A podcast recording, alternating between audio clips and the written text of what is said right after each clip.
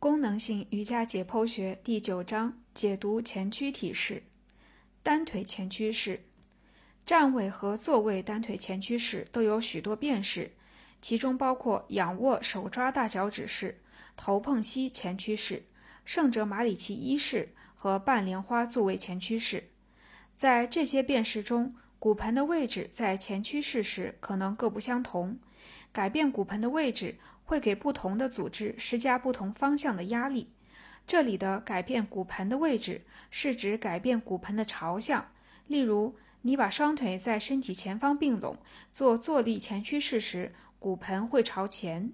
仰卧手抓大脚趾式。仰卧手抓大脚趾式是探索前屈体式中关节相互连接的一个很好的起点。在这个前屈体式中，骨盆两侧是在两个相反的方向上被牵拉。这个体式还能体现出髋屈肌和髋伸肌的关系，也就是股四头肌和腘绳肌的关系。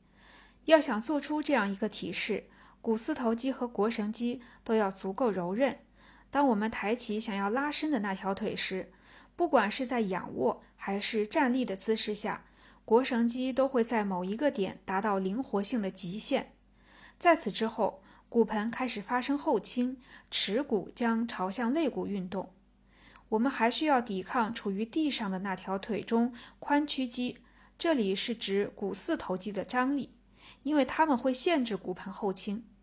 这个动作通常会导致这一侧的膝关节屈曲，这样一来，股四头肌就会得以放松，并使骨盆可以旋转，从而缓和抬起的那条腿上腘绳肌的紧张程度。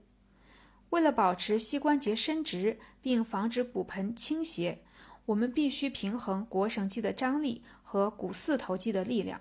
我们在仰卧的姿势下，越是把置于地上的腿伸直。或者在站立姿势下，越是想把腿伸直，另一条腿的腘绳肌就会被越强烈的拉伸。通过把置于地上的腿伸直，我们可以避免骨盆的动作减弱对侧腿腘绳肌的拉伸，骨盆会保持稳定，或者随着我们增大地上的腿前侧的力量而被牵拉，发生前倾。头碰膝前屈式。头碰膝前屈式向我们清楚地展示了在前屈体式中骨盆的位置如何决定哪些组织被拉长。如果你做这个体式时骨盆朝向瑜伽垫的正前方，那么伸直的那条腿的腘绳肌就会和做双腿并拢的前屈体式一样被拉伸。但这并不是这个体式的全部机制。屈曲的那条腿发生了外展和外旋，这要求骨盆绕着股骨头旋转。这种动作和双脚式相似，能产生更大幅度的外旋。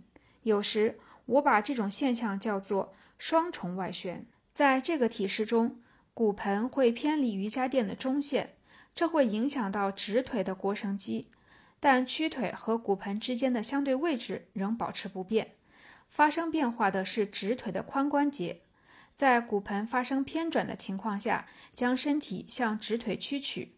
我们更有可能会在腰部和屈腿侧骨盆上方的身体侧面感到活动受限。这种受限感可能来自腰方肌、髂肋肌和腹内外斜肌。这是因为此时我们必须要旋转脊柱。和之前的情况一样，同样一个体式的做法，只要稍稍变化一些，被拉伸的组织就会发生变化。这一点对于大多数单腿前屈式都是成立的。骨盆的位置决定了哪些组织被拉长，哪些组织处于收缩状态。